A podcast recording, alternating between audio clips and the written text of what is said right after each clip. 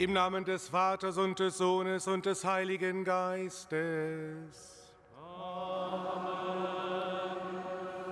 Die Gnade unseres Herrn Jesus Christus, die Liebe Gottes des Vaters und die Gemeinschaft des Heiligen Geistes sei mit euch. Und mit deinem Geiste. Liebe Schwestern und Brüder, ein herzliches Willkommen zur Feier der Eucharistie am Morgen des ersten Fastensonntags Ihnen hier in unserem Kölner Dom und allen, die über domradio.de, Radio und Fernsehen und Internet in dieser Stunde mit uns verbunden sind und die gemeinsam mit uns diese Eucharistie feiern. Es ist eine schöne Tradition, dass immer wieder Messdienerinnen und Messdiener aus unserem Bistum hier in den Dom kommen und die Eucharistiefeier dienen und heute begrüßen wir Ministrantinnen und Ministranten aus Bettburg und Elsdorf. Liebe Schwestern und Brüder, mit dem Aschermittwoch hat die Fastenzeit begonnen, die österliche Bußzeit. In diesem Begriff steht schon das Ziel vor Augen, nämlich die Feier der heiligen drei Tage des Leidens, Sterbens und der Auferstehung unseres Herrn Jesus Christus. Es ist eine Vorbereitungszeit, 40 Tage, die uns geschenkt sind, unser Leben neu auszurichten. So wie die Adventszeit vor Weihnachten ist diese Zeit vor der Karwoche und den Ostertagen eine Chance.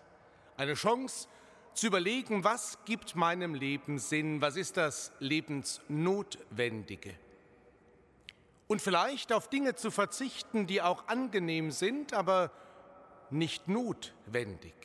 Und Zeit, die ich dann vielleicht gewinne, den Menschen zu schenken, mit denen ich mich immer einmal treffen wollte, mit denen ich reden wollte, ein Besuch, den ich lange versprochen habe, mir Zeit zu nehmen, die ich dann gewonnen habe, für das Lesen in der Heiligen Schrift, für das Gebet, eine Zeit der Vorbereitung. Immer wenn wir Gottesdienst feiern, in der Eucharistie, in der Heiligen Messe, haben wir auch eine solche Vorbereitungszeit ganz am Anfang, dass nämlich jeder von uns sein eigenes Leben in den Blick nehmen soll. Was ist in der vergangenen Woche gelungen? War, habe ich gefehlt? Wo habe ich mich von anderen Menschen oder von Gott getrennt, abgesondert, gesündigt? Und dann bitten wir den Herrn um sein Erbarmen. Wir haben es im Eingangsvers Vers gesungen, die Barmherzigkeit Gottes, von der wir singen dürfen. Er ist ein Gott, der Vergebung schenkt. Auch das zieht sich wie ein roter Faden durch diese besondere Zeit. Nehmen wir also für einen Moment unser Leben in den Blick und bitten wir den Herrn um sein Erbarmen.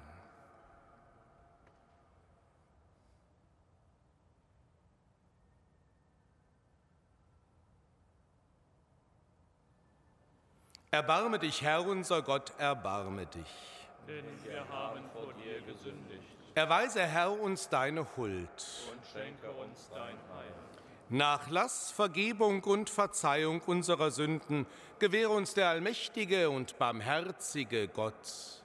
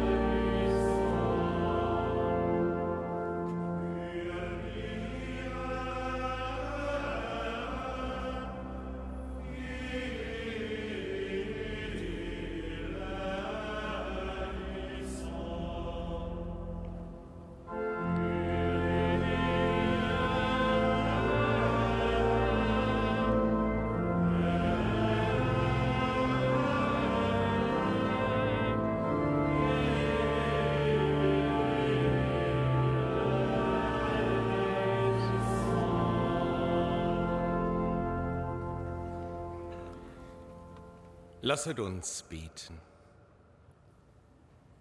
Allmächtiger Gott, du schenkst uns die heiligen 40 Tage als eine Zeit der Umkehr und der Buße.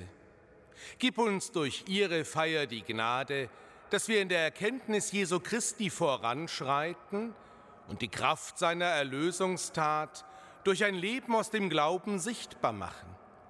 Darum bitten wir durch ihn, der in der Einheit des Heiligen Geistes mit dir lebt und herrscht in alle Ewigkeit.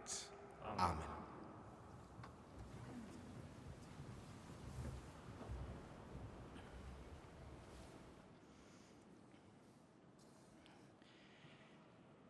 Lesung aus dem Buch Genesis. Gott, der Herr, formte den Menschen Staub vom Erdboden und blies in seine Nase den Lebensatem. So wurde der Mensch zu einem lebendigen Wesen. Dann pflanzte Gott, der Herr, in Eden im Osten einen Garten und setzte dorthin den Menschen, den er geformt hatte. Gott, der Herr, ließ aus dem Erdboden allerlei Bäume wachsen, begehrenswert anzusehen und köstlich zu essen. In der Mitte des Gartens aber den Baum des Lebens und den Baum der Erkenntnis von Gut und Böse. Die Schlange war schlauer als alle Tiere des Feldes, die Gott, der Herr, gemacht hatte. Sie sagte zu der Frau, hat Gott wirklich gesagt, ihr dürft von keinem Baum des Gartens essen? Die Frau entgegnete der Schlange, von den Früchten der Bäume im Garten dürfen wir essen, nur von den Früchten des Baumes, der in der Mitte des Gartens steht, hat Gott gesagt, davon dürft ihr nicht essen und daran dürft ihr nicht rühren, sonst werdet ihr sterben. Darauf sagte die Schlange zur Frau, Nein, ihr werdet nicht sterben. Gott weiß viel mehr. Sobald ihr davon esst, gehen euch die Augen auf. Ihr werdet wie Gott und erkennt Gut und Böse. Da sah die Frau, dass es köstlich wäre, von dem Baum zu essen, dass der Baum eine Augenweide war und begehrenswert war, um klug zu werden. Sie nahm von seinen Früchten und aß. Sie gab auch ihrem Mann, der bei ihr war, und auch er aß. Da gingen beide die Augen auf und sie erkannten, dass sie nackt waren. Sie hefteten Feigenblätter zusammen und machten sich einen Schurz. Wort des lebendigen Gottes.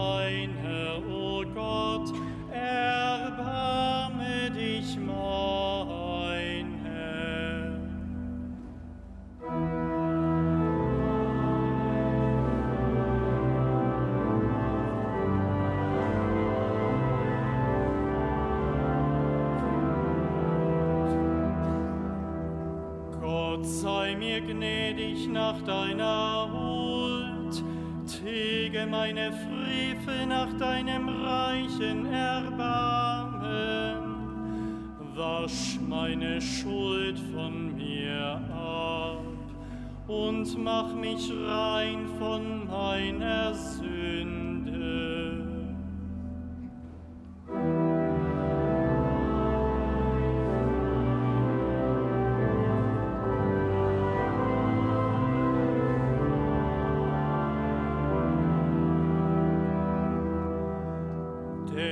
Erkenne meine bösen Taten.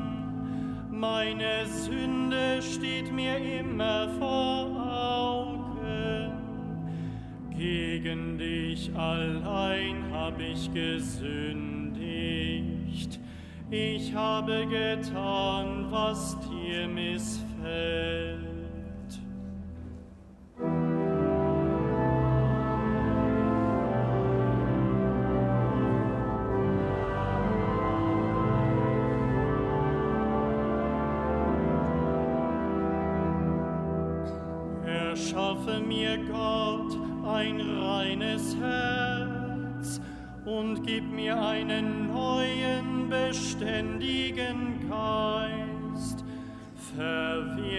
Mich nicht von deinem Angesicht.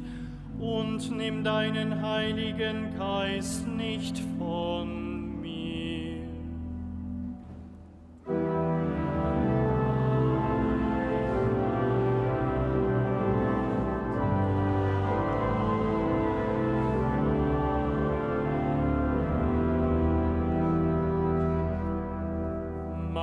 mich wieder froh mit deinem Heil, mit einem willigen Geist rüste mich aus.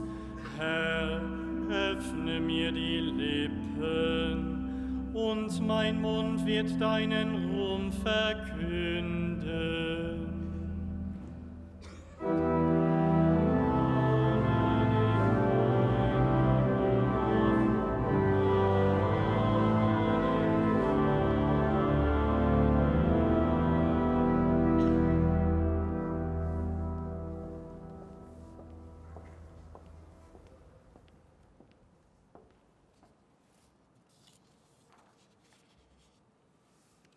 Lesung aus dem Brief des Apostels Paulus an die Gemeinde in Rom.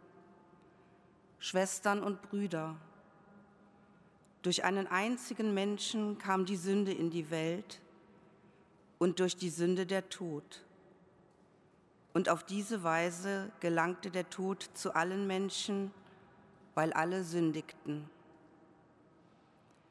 Denn ist durch die Übertretung des einen der Tod zur Herrschaft gekommen, durch diesen einen, so werden erst recht diejenigen, denen die Gnade und die Gabe der Gerechtigkeit reichlich zuteil wurde, im Leben herrschen durch den einen Jesus Christus. Wie es also durch die Übertretung eines einzigen für alle Menschen zur Verurteilung kam, so kommt es auch durch die gerechte Tat eines einzigen für alle Menschen zur Gerechtsprechung, die Leben schenkt. Denn wie durch den Ungehorsam des einen Menschen die vielen zu Sündern gemacht worden sind, so werden auch durch den Gehorsam des einen die vielen zu Gerechten gemacht werden. Wort des lebendigen Gottes.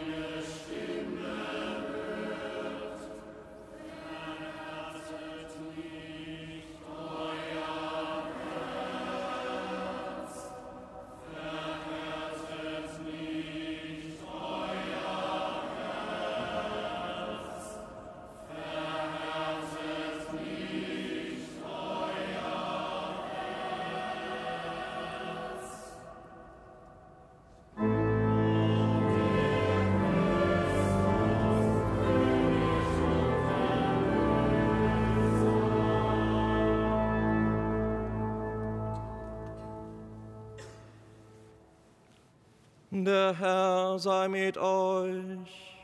Und mit deinem Geiste. Aus dem heiligen Evangelium nach Matthäus.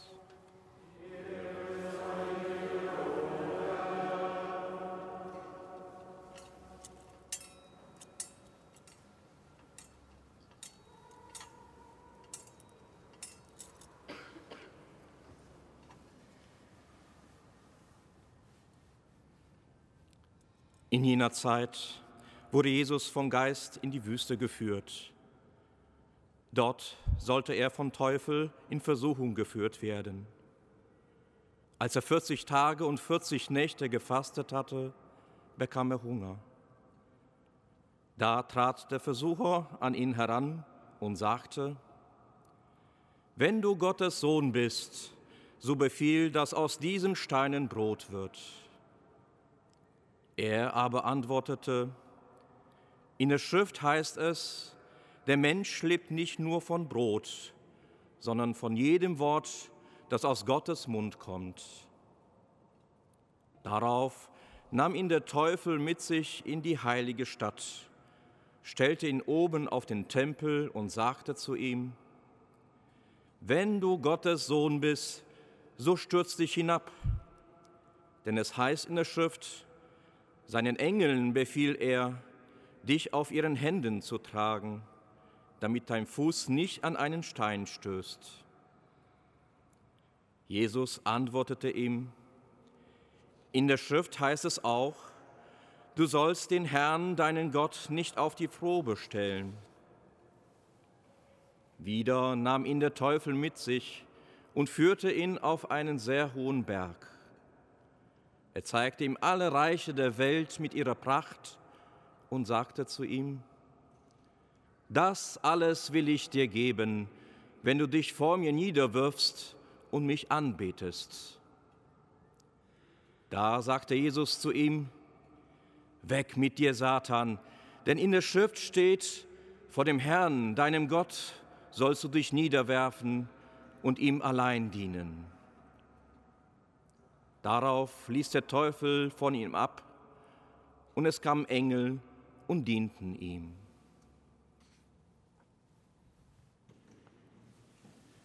Evangelium, die frohe Botschaft unseres Herrn Jesus Christus.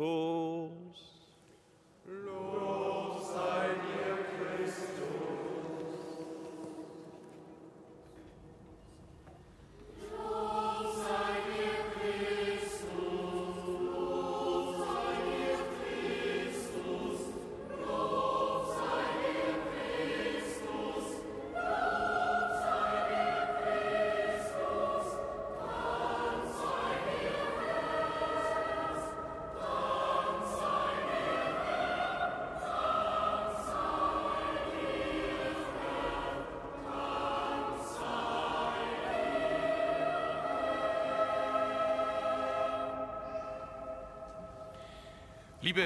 Schwestern und Brüder, seit einem Jahr haben wir Krieg in Europa.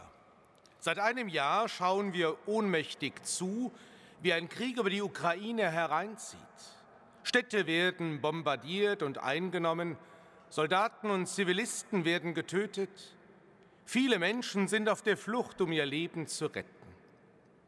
So erbärmlich ist ein Krieg, in dem Hunderttausende Menschen unermesslich leiden. Hilflosigkeit angesichts dieser Gewalt macht sich breit. Was hätte getan werden können, um einen solchen Krieg zu verhindern? Was treibt den russischen Präsidenten an, diesen Angriffskrieg mit all seinen Kriegsverbrechen zu führen?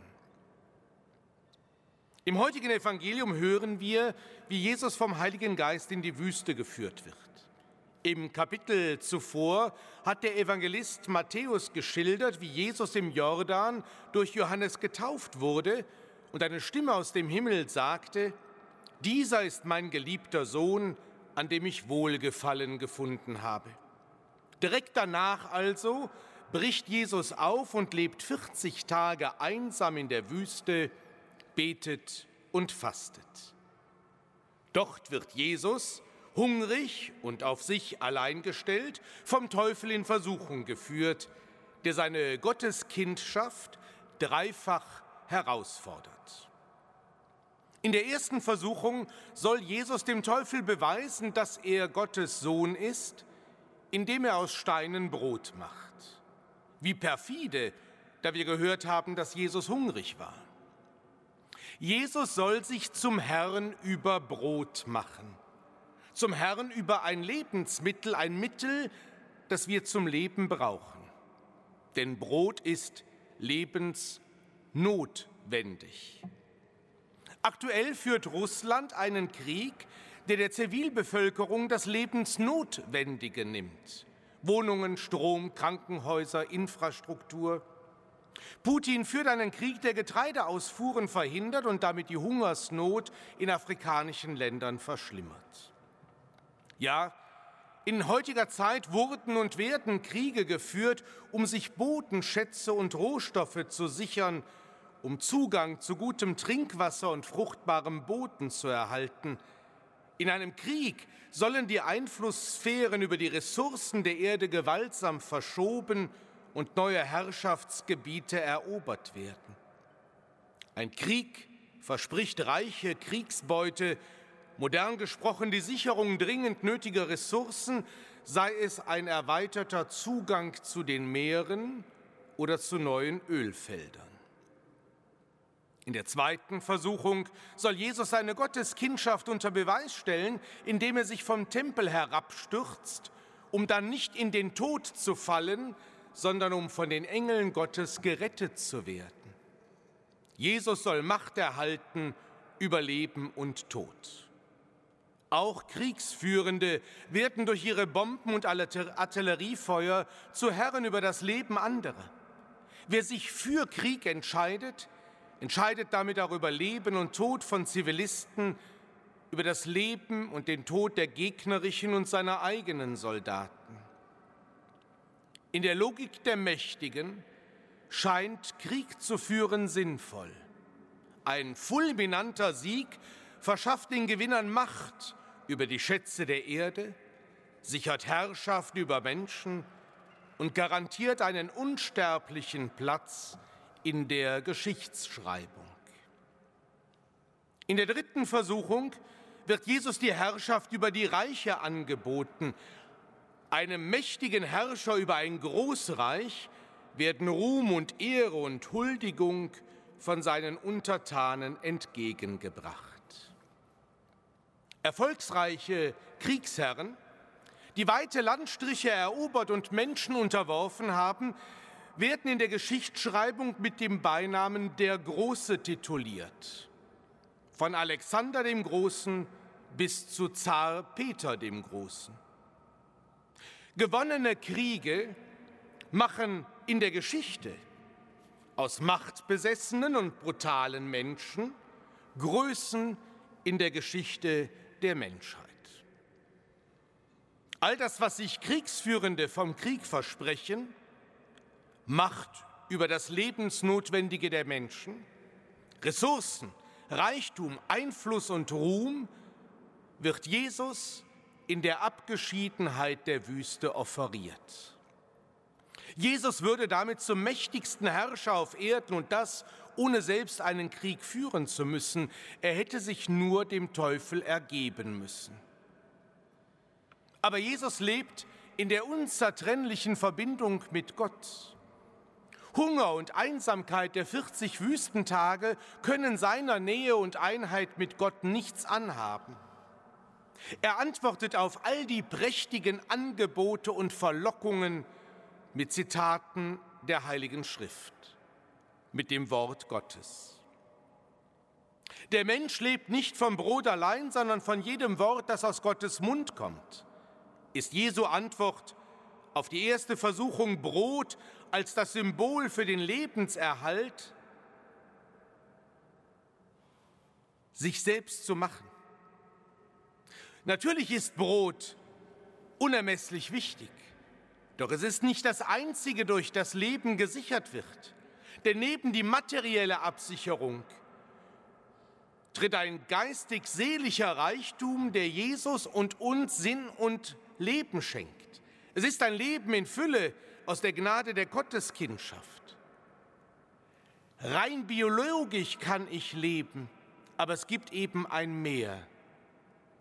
Sinn, Beziehung, Liebe, die ich schenke und erfahre, das macht auch ein Leben aus. Jesu Antwort auf die In-Aussichtstellung von Ruhm und Ehre lautet, den Herrn, deinen Gott, sollst du anbeten und ihm allein dienen. Niemand unter den Menschen verdient es, dass er für sein Tun unbegrenzten Ruhm und Ehre erhält und über andere Menschen gestellt wird oder sich stellt. Jesus setzt in seiner Antwort auf die Gleichheit unter den Menschen. Alle Menschen sind Geschöpfe Gottes alle Menschen haben die gleiche Würde und selig sind die, die Frieden stiften. Schließlich erwidert Jesus auf die Möglichkeit, Herr über Leben und Tod zu werden, dass man Gott nicht auf die Probe stellen solle. Es ist eine Anmaßung zu glauben, Menschen, Präsidenten, Diktatoren könnten sich aufschwingen als Herren über Leben und Tod anderer, denn das Leben ist den Menschen geschenkt worden und kommt allein von Gott. Liebe Schwestern und Brüder, der Preis riesigen Reichtums ist oftmals seelische Lehre. Die Sucht nach Ruhm ist der Verlust der Mitmenschlichkeit. Macht über Leben und Tod anderer erlangen zu wollen, ist eine Hybris, die Menschen vom Ursprung des Lebens entfernt und sie mit Gott entzweit. Jesus ist uns da ein Vorbild in seiner unverbrüchlichen Einheit zum göttlichen Vater. Er lebt aus der Fülle seiner Gotteskindschaft, die ihm die Stärke verleiht, Nein zu sagen zur Herrschaft über die Welt, wie der Teufel sie versteht. Und deshalb ist es mir auch völlig unverständlich, dass der Patriarch von Moskau den blutigen Krieg gegen die Ukraine gutheißt und befürwortet, statt seinem Präsidenten auf das im wahrsten Sinne des Wortes teuflische der drei Versuchungen hinzuweisen, die wir im heutigen Evangelium gehört haben. Liebe Schwestern und Brüder, wie lautet unsere Antwort auf das heutige Evangelium und auf diesen Krieg? In der großen Politik müssen die Ukraine und das ukrainische Volk weiter moralisch, humanitär, finanziell und militärisch unterstützt werden, damit sie sich verteidigen können. Und der russische Aggressor, der Tod und unsägliches Leid über die Menschen bringt, der lebensnotwendige zivile Infrastruktur zerstört und die Kultur eines Landes auszulöschen versucht, zurückgedrängt werden kann. Es braucht weiter die Unterstützung der Menschen in der Ukraine mit Hilfslieferungen, zu denen wir durch Sachspenden und Geldspenden beitragen können. Seit Kriegsbeginn ist da in unserem Land, in unserem Erzbistum und in unseren Pfarreien Großartiges geleistet worden. Und wir selber sind weiterhin aufgefordert, in unseren Städten und Vereinen die zu uns geflüchteten Männer, Frauen und Kinder willkommen zu heißen, sie herzlich in unserer Mitte aufzunehmen, ihnen die Möglichkeiten zu geben, die deutsche Sprache zu erlernen und so den Arbeitsmarkt für sie zu öffnen und ihre Kinder zu beschulen und zu begleiten. Jesus entgegnet dem Teufel, der Mensch lebt von jedem Wort, das aus Gottes Mund kommt.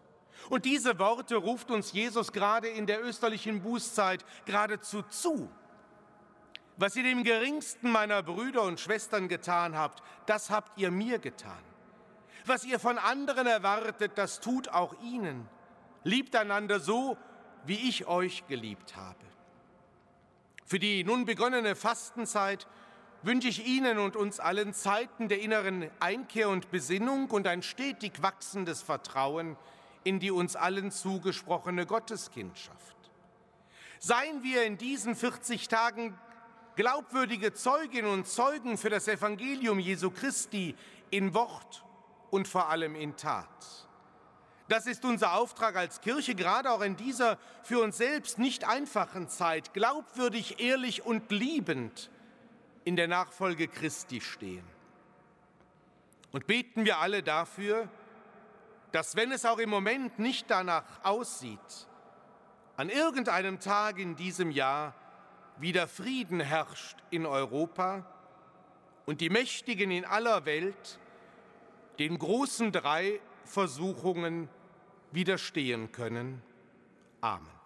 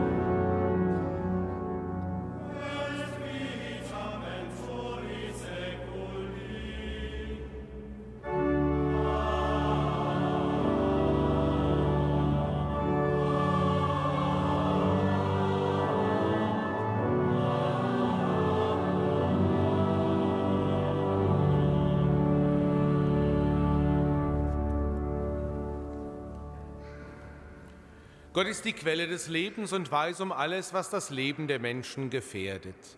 Darum wenden wir uns voll Vertrauen an ihn und beten für die Anliegen, die unserer Fürbitte und der rettenden Kraft Gottes bedürfen. Wir beten für die deutschen Bischöfe, die sich in dieser Woche zur Frühjahrsversammlung treffen und unter großem Druck wichtige Beratungen und Beschlüsse vor sich haben. Du Gott des Lebens, wir bitten dich, erhöre uns. Für alle Menschen, die mit schweren Versuchungen zu kämpfen haben, für die, die sich in der Fastenzeit neu orientieren, von schlechten Wegen und Gewohnheiten umkehren wollen und dir wieder näher kommen möchten. Du Gott des Lebens, wir bitten dich, erhöre uns. Für alle Gläubigen, die sich für eine Neuevangelisierung engagieren und Zeugnis für den Glauben geben. Für alle, die Ausschau halten nach Möglichkeiten, die Freude des Evangeliums mit den Menschen unserer Zeit zu teilen. Du Gott des Lebens, wir bitten dich, erhöre uns für das ukrainische Volk, das seit neun Jahren in Kriegszustand lebt und seit einem Jahr die ganze Härte des Krieges zu spüren bekommt. Und für alle, die unter Krieg und Gewalt leiden und kein Ende absehen können. Du Gott des Lebens, wir bitten dich, erhöre uns. Für die Mitarbeiterinnen und Mitarbeiter in der Palliativpflege, und in den Hospizen und für die Sterbenden, die sie betreuen. Du Gott des Lebens, wir bitten dich, erhöre uns. Allmächtiger Gott, wir leben nicht vom Brot allein, sondern von allem, was du uns schenkst. Erhöre unser Rufen und sei uns nahe mit deiner Kraft, heute und alle Tage unseres Lebens. Amen.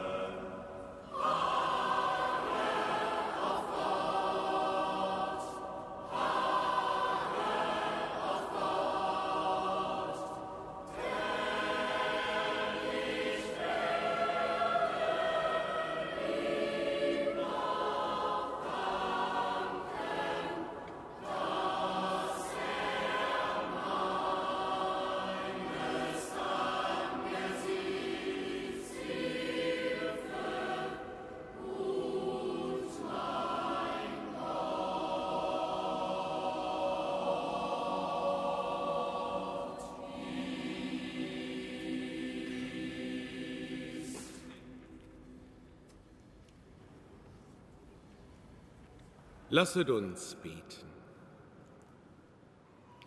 Herr unser Gott, wir bringen Brot und Wein für das heilige Opfer, das wir zu Beginn dieser Fastenzeit feiern. Nimm mit diesen Gaben uns selbst an und vereine unsere Hingabe mit dem Opfer deines Sohnes, der mit dir lebt und herrscht in alle Ewigkeit. Der Herr sei mit euch. Erhebet die Herzen. Wir haben sie beim Herrn. Lasset uns danken dem Herrn, unserem Gott. Das ist würdig und recht. In Wahrheit ist es würdig und recht, dir, Herr, heiliger Vater, allmächtiger, ewiger Gott, immer und überall zu danken durch unseren Herrn Jesus Christus denn er hat in der Wüste 40 Tage gefastet und durch sein Beispiel diese Zeit der Buße geheiligt. Er macht die teuflische List des Versuchers zunichte und lässt uns die Bosheit des Feindes durchschauen. Er gibt uns die Kraft, den alten Sauerteig zu entfernen, damit wir Ostern halten mit lauterem Herzen und zum ewigen Ostern gelangen. Darum preisen wir dich mit den Cherubim und Seraphim und singen mit allen Chören der Engel das Lob deiner Herrlichkeit.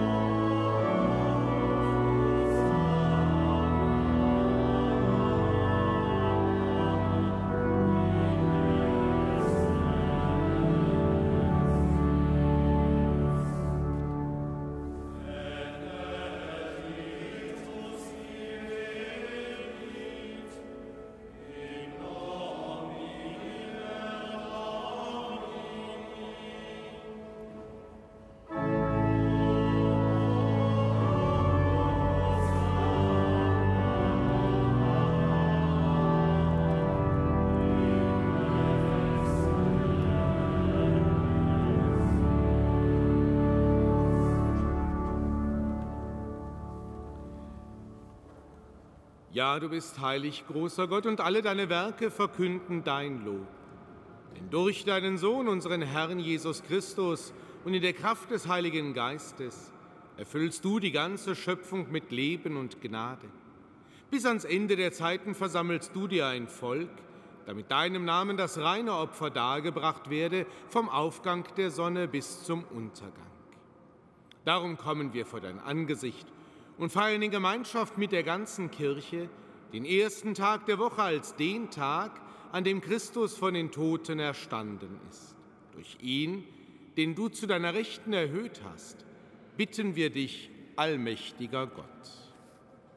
Heilige unsere Gaben durch deinen Geist, damit sie uns werden Leib und Blut deines Sohnes, unseres Herrn Jesus Christus, der uns aufgetragen hat, dieses Geheimnis zu feiern.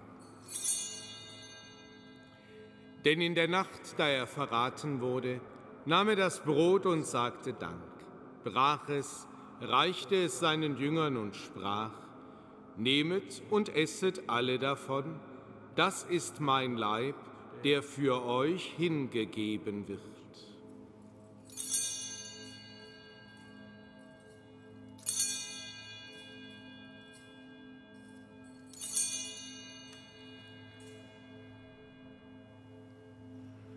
Ebenso nahm er nach dem Mahl den Kelch, dankte wiederum, reichte ihn seinen Jüngern und sprach, Nehmet und trinket alle daraus, das ist der Kelch des neuen und ewigen Bundes, mein Blut, das für euch und für alle vergossen wird zur Vergebung der Sünden.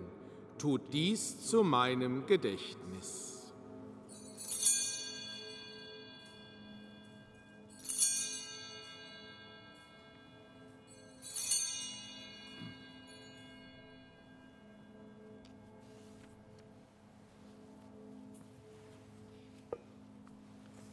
Geheimnis des Glaubens.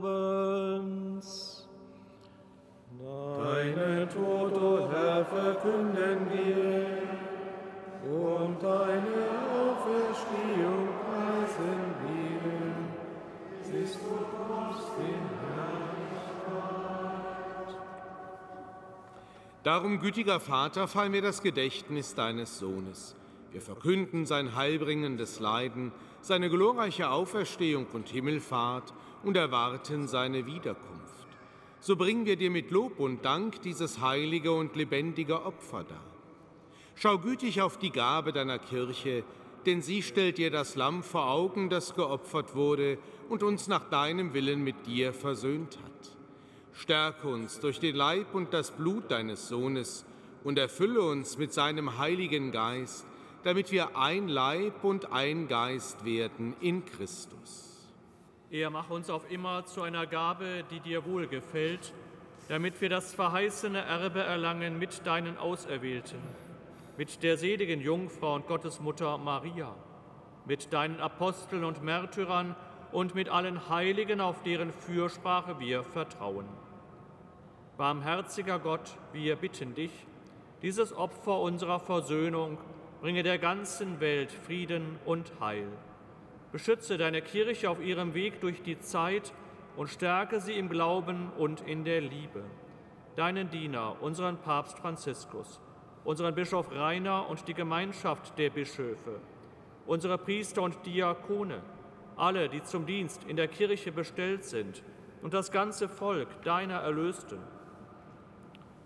Erhöre, gütiger Vater, die Gebete der hier versammelten Gemeinde und führe zu dir auch alle deine Söhne und Töchter, die noch fern sind von dir. Erbarme dich unserer verstorbenen Brüder und Schwestern und aller, die in deiner Gnade aus dieser Welt geschieden sind. Nimm sie auf in deine Herrlichkeit und mit ihnen lass auch uns, wie du verheißen hast, zu Tische sitzen in deinem Reich. Darum bitten wir dich durch unseren Herrn Jesus Christus, denn durch ihn schenkst du der Welt alle guten Gaben.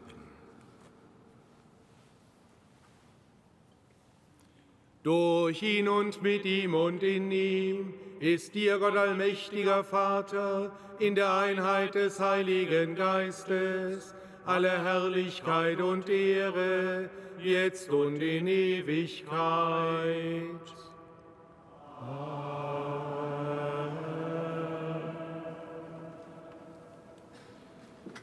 Dem Wort unseres Herrn und Erlösers gehorsam und getreu seiner göttlichen Weisung wagen wir zu beten. Vater unser im Himmel, geheiligt werde dein Name, dein Reich komme dein Wille geschehe, wie im Himmel, so auf Erden. Unser tägliches Brot gib uns heute und vergib uns unsere Schuld, wie auch wir vergeben unseren Schuldigern. Und führe uns nicht in Versuchung, sondern erlöse uns von dem Bösen. Erlöse uns, Herr allmächtiger Vater, von allem Bösen und gib Frieden in unseren unfriedlichen Tagen. Komm uns zu Hilfe mit deinem Erbarmen und bewahre uns vor Verwirrung und Sünde, damit wir voll Zuversicht das Kommen unseres Erlösers Jesus Christus erwarten. Denn dein ist das Reich, die Kraft und die Herrlichkeit in Ewigkeit. Amen. Christus ist unser Friede und unsere Versöhnung. Deshalb bitten wir, Herr Jesus Christus, schau nicht auf unsere Sünden, sondern auf den Glauben deiner Kirche und schenke ihr und allen Völkern nach deinem Willen Einheit und Frieden. Der Friede des Herrn sei alle Zeit mit euch. Und mit deinem Geiste. Gebt einander ein Zeichen des Friedens und der Versöhnung.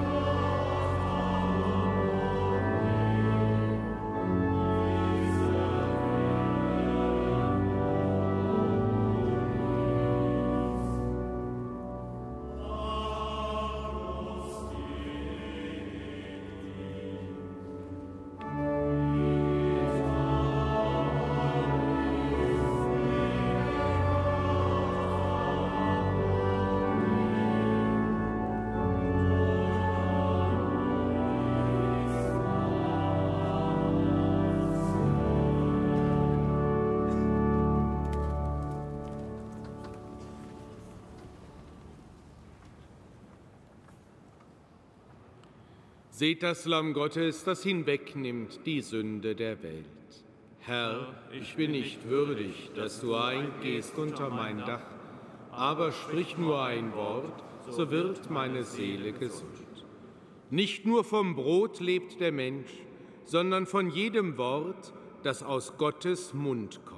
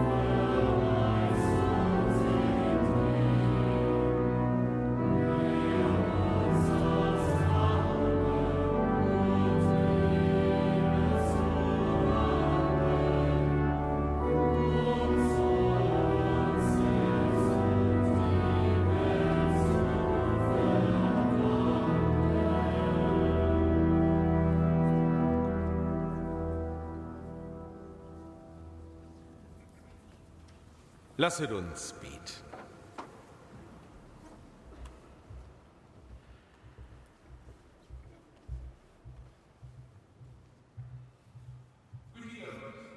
das Brot des Himmels gegeben, damit Glaube, Hoffnung und Liebe in uns wachsen. Erhalte in uns das Verlangen nach diesem wahren Brot, das der Welt das Leben gibt. Und stärk uns mit jedem Wort, das aus deinem Mund hervorgeht. Darum bitten wir durch Christus, unseren Herrn. Liebe Schwestern, liebe Brüder, bitte nehmen Sie noch einmal Platz. Zum Chorgebet am heutigen Abend um 18 Uhr laden wir Sie ganz herzlich ein.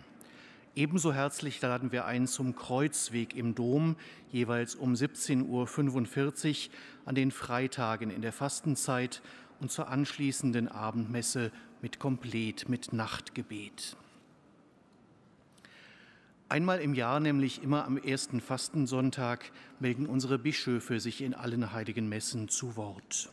Hören Sie nun den Fastenhirtenbrief unseres Erzbischofs Rainer Maria Kardinal Wölki. Er steht unter dem biblischen Motto aus dem zweiten Korintherbrief, Gott in unseren Herzen aufgestrahlt. Liebe Schwestern, liebe Brüder, schreibt unser Erzbischof, seitdem ich mich vor einem Jahr an dieser Stelle mit einem Brief an Sie gewandt habe, ist viel geschehen. Nicht allein deswegen, weil wir ein ganzes Jahr weiter durchs Leben gegangen sind, sondern weil sich schwerwiegende Ereignisse förmlich überschlagen haben für jede und jeden von uns ganz persönlich, aber auch für uns alle gemeinsam als Menschen unserer Zeit. Besonders schwer wiegt für mich das Schicksal der Menschen in und aus der Ukraine. Es ist förmlich ein Teil meines Lebens geworden, jeden Tag die neuesten Nachrichten darüber zu erhalten, was der grausam geführte Krieg anrichtet und was das für die Lebenssituation der Menschen vor Ort oder auf der Flucht bedeutet. Letztlich kann ich nur ahnen, wie es in den Herzen der direkt oder indirekt vom Krieg Betroffenen aussieht. In der Ukraine, aber auch in Syrien oder im Jemen, in Mali, in Somalia, Myanmar oder in all den Hungergebieten, die durch die Auswirkungen des Krieges täglich auf der ganzen Welt größer werden. Tief eindrücklich sind für mich auch der Widerstandsgeist und die Überlebenskraft des ukrainischen Volkes, die wir nun auch schon ein ganzes Jahr erleben. Fast jeden Tag aufs neue Bombenlöcher stopfen, Menschen evakuieren, Verwundete versorgen, Nahrung und Hoffnung teilen und gemeinsam trauern um getötete, geliebte Menschen. Und auch in Afghanistan, in den Kurdengebieten, in China oder im Iran kämpfen so viele Menschen mutig für ein Leben in Gerechtigkeit und Freiheit und setzen dabei das eigene Leben aufs Spiel. Klimaaktivistinnen und Aktivisten, viele von ihnen jung an Jahren, mahnen beständig ein neues Bewusstsein, Schutz und einen nachhaltigen Umgang mit den natürlichen Ressourcen unserer Erde an Sie kämpfen für ein Leben mit Zukunft für alle Menschen weltweit und tun gut daran, nicht locker zu lassen. Überschwemmungen, Wirbelstürme, Dürren rund um die Erde und auch bei uns in Europa und in Deutschland zeigen uns, wie nötig wir ihr Engagement haben. Liebe Schwestern und Brüder, ich denke, dass es in Ihren Herzen nicht so viel anders aussieht als in meinem, schreibt unser Erzbischof. Menschen nah und fern wecken ihre Empathie und ihre Solidarität. Ich bin froh und dankbar, dass sich an so vielen Orten und in den verschiedensten Initiativen Menschen in unserem Erzbistum engagieren, damit Menschen in Notsituationen spürbare Unterstützung erfahren. Geflüchtete und ihre Angehörigen, Menschen, die die gestiegenen Energie- und Lebenshaltungskosten an den Rand ihrer Existenzmöglichkeiten bringen, Menschen, die schon über lange Zeit extrem herausgefordert sind, ihr Leben zu bewältigen, wohnungs- und obdachlose Menschen und noch viele mehr. Die millionenschweren Hilfspakete, die wir im Erzbistum geschnürt haben, können ja nur deswegen in pastoral-karitative Projekte fließen, weil Sie sie in Ihren Pfarreien, Gemeinden, kirchlichen Einrichtungen und Initiativen mit Leben füllen. Ich habe sehr viel gelernt bei meinen Besuchen in Wärmestuben, Essensausgaben in Kleiderkammern oder bei der Sachspendenverteilung, bei Sprach- und Integrationskursen oder bei Begegnungen mit Menschen, die geflüchtete Frauen, Männer und Kinder beim Ankommen, bei Behördengängen oder der Jobsuche unterstützen oder Freizeitaktivitäten für Kinder und Jugendliche organisieren. Immer wieder kamen mir dabei Worte aus dem zweiten Korintherbrief in den Sinn, wo der Apostel Paulus das eindrückliche Bildwort von Gott, der in unseren Herzen aufgestrahlt ist, verwendet. Genau dafür möchte ich Ihnen aus ganzem Herzen danken. Für Ihr liebevolles und praktisches Zeugnis Gottes, der in Ihren Herzen und zwischen Ihren Händen aufstrahlt und unsere Kirchen und kirchlichen Einrichtungen zu Orten des Lichts verwandelt für so viele Menschen und ja auch für uns selbst. Das ist für mich eine ganz besonders schöne und tiefe Erfahrung, die mich begleitet und stärkt. Gott in unseren Herzen aufgestrahlt. Wenn wir in diesem Jahr damit beginnen, neue pastorale Einheiten zu errichten, dann bin ich gewiss, dass diese oben beschriebenen Lichterfahrungen nicht verloren gehen werden, auch wenn strukturell deutliche Veränderungen auf uns zukommen. Es sind große Herausforderungen, die wir zu meistern haben, und noch immer haben wir eine uns belastende Gesamtsituation im Erzbistum. Doch bitte seien Sie gewiss, dass ich Ihre Sorgen, Ängste und Fragen in all diesen Zusammenhängen deutlich wahrnehme und Ihre Erfahrungen und Einschätzungen in die pastorale Planung und Entwicklung einspiele. Noch ist für uns alle ungewiss, was die neuen Grenzen und neuen Konstellationen genau für das kirchliche Leben an den verschiedenen Orten bedeuten werden. Was aber überall bleibt, wo Menschen bleiben, die ihren Glauben leben und sich aus ihrem Glauben heraus engagieren, das ist Gott, der in unseren Herzen aufstrahlt und aus dessen lebendiger Gegenwart wir leben und unser Leben gestalten können auch oder gerade in der Kirche vor Ort. Das soll hier nicht als beschwichtigende Rede oder billiger Trost einfach so dahergesagt sein. Vielmehr ist auch dies aus der sehr konkreten Erfahrung der letzten zwölf Monate herausgesprochen. Ich bin sehr dankbar dafür, dass viele von Ihnen mein Anliegen vom letztjährigen Brief zum Aschermittwoch aufgegriffen und mich eingeladen haben. Das hat die Erfahrungen, von denen ich gerade schon sprach, und viele intensive Gespräche ermöglicht, meistens zu den pastoralen Veränderungen, die vor uns liegen. In einem der genannten Abende, zusammen mit Mitgliedern aus dem Pastoralteam, mit Pfarrgemeinderats- und Kirchenvorstandsmitgliedern und mit weiteren Engagierten aus einem Seelsorgebereich, waren wir vom Vorsitzenden des Pfarrgemeinderates unter anderem zu einer Runde eingeladen, in der alle Anwesenden angeregt wurden, persönlich den Satz zu vervollständigen, viel geht, wenn Vertrauen geht, viel mehr geht, wenn. Viele von Ihnen kennen den ersten Teil dieses Satzes, den Markus Röntgen, Referent für Spiritualität und Exerzitien in unserem Generalvikariat, vor einigen Jahren formuliert hat und der seitdem vielerorts im Erzbistum gerne verwendet wird. Viel geht, wenn Vertrauen geht. Viel mehr geht, wenn. Soweit die Anregung, die wir gebeten waren zu vervollständigen. Einige von uns haben ihre Gedanken aufgeschrieben, die wir gesammelt und für alle gut sichtbar aufgehängt haben.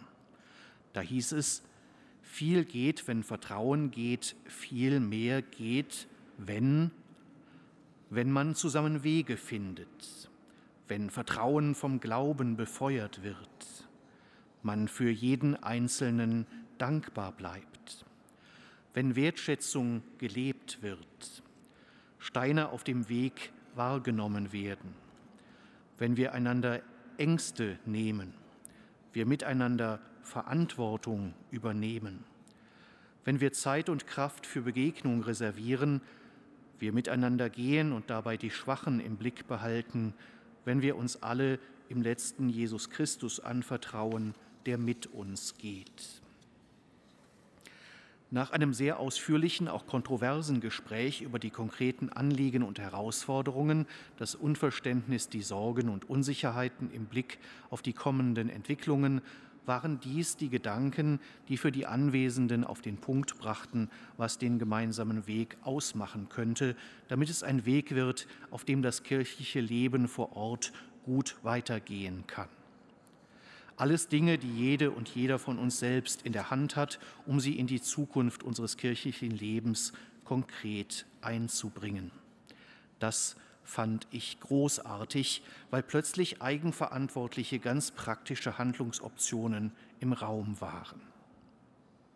Liebe Schwestern und Brüder, ich teile Ihnen allen diese eine konkrete Erfahrung so ausführlich mit, weil, sie sich, weil sich an ihr so gut zeigen lässt, was ich in den letzten Monaten vielfach in unserem Erzbistum erlebt habe, dass sie sich auf die zu Recht bangen Fragen, wie in den größeren pastoralen Einheiten alles werden soll, die wesentlichen und wirklich hilfreichen Antworten selbst zu geben wissen. Nicht als bloßes Wort, sondern als längst geteilte Erfahrung gemeinsamen kirchlichen Lebens. Gemeinschaft, Glauben, Dankbarkeit und Wertschätzung für Unterschiedlichkeit und Vielfalt, Ehrlichkeit, keine Schönfärberei, Trost, gemeinsame Wegsuche und gemeinsame Übernahme von Verantwortung, verlässliche Begegnung, der diakonische Blick über den Tellerrand und die Weggemeinschaft mit Jesus Christus, das alles sind Bausteine einer Kirche mit Zukunft, die an anderen Orten vielleicht anders formuliert oder priorisiert werden würden als an dem gemeinsamen Abend, von dem ich Ihnen aber hier berichte, die uns zeigen, dass das entscheidende Potenzial immer vor Ort liegt, wo Gott in unseren Herzen aufstrahlt. Natürlich soll und darf dabei die notwendige Unterstützung aus den pastoralen Fachstellen des Erzbistums nicht fehlen. Sie sollen vor Ort nicht allein alles meistern müssen, womit wir alle noch wenig Erfahrung haben und erst lernen müssen, wie auf Dauer alles gut gehen kann. Bitte nehmen Sie an dieser Stelle meine Entschuldigung und meine Bitte um Nachsicht an, wo dies in den letzten Wochen und Monaten nicht in genügend hilfreicher Weise geschehen ist. Liebe Schwestern und Brüder, für mich waren die vielen ausdrücklichen pastoralen Gespräche und Begegnungen vor Ort eine besonders tiefe Erfahrung Gottes, wie er in ihren Herzen aufstrahlt. Dafür bin ich sehr dankbar. Zugleich möchte ich Ihnen diese Erfahrung zurückschenken, damit Sie und wir alle nicht übersehen, was für einen Schatz an Möglichkeiten für die Kirche, die in ganz Deutschland seit Jahren deutliche Veränderungen erfährt, wir in Händen halten. Ich denke, ich teile viele Ihrer Sorgen und großen Fragen an die Zukunft, auf die es keine leichten Antworten gibt. Für niemanden. Doch fast immer, wenn ich Ihnen in den letzten Monaten zuhören durfte, ist mir die Sorge um die Zukunft auch wieder kleiner geworden. Denn Sie selbst sind der erste Grund für die Zuversicht, die wir wieder viel mehr miteinander teilen lernen sollten. Weder, Schwarz, weder Schwarzmalerei noch Schönfärberei bringen uns weiter. Was uns aber weiterbringen wird, das sind die positiven Erfahrungen gelingenden Miteinander Kirche Seins, die Sie und wir alle schon erfahren haben und die wir in Zukunft auch weiterhin miteinander erfahren werden. Gott in unseren Herzen aufgestrahlt. In einem Liedtext von Diakon Heinz-Martin Lonquich, Kölner Musiker, Texter und Komponist zahlreicher neuer geistlicher Lieder, sind mir Verse begegnet, die ich Ihnen gerne zum Ende meines Briefes mitgeben möchte. Verse, die in einer gefährdeten Welt dazu ermutigen, zu hoffen, zu glauben und zu lieben. Nicht allein aus uns heraus, sondern im Vertrauen auf den Gott, der unser aller Suchen begleitet und der mit seinem Licht auf uns wartet. Diese Verse lauten, Hoffen wieder alle Hoffnung, Glauben, dass es dennoch weitergeht, Lieben, wo es beinahe nicht mehr möglich ist, damit die Welt auch morgen noch besteht. Fühlen, wo Gefühle sterben. Licht sehen da, wo, wo alles dunkel scheint. Handeln, anstatt tatenlos zu trauern, trösten auch den, der ohne Tränen weint.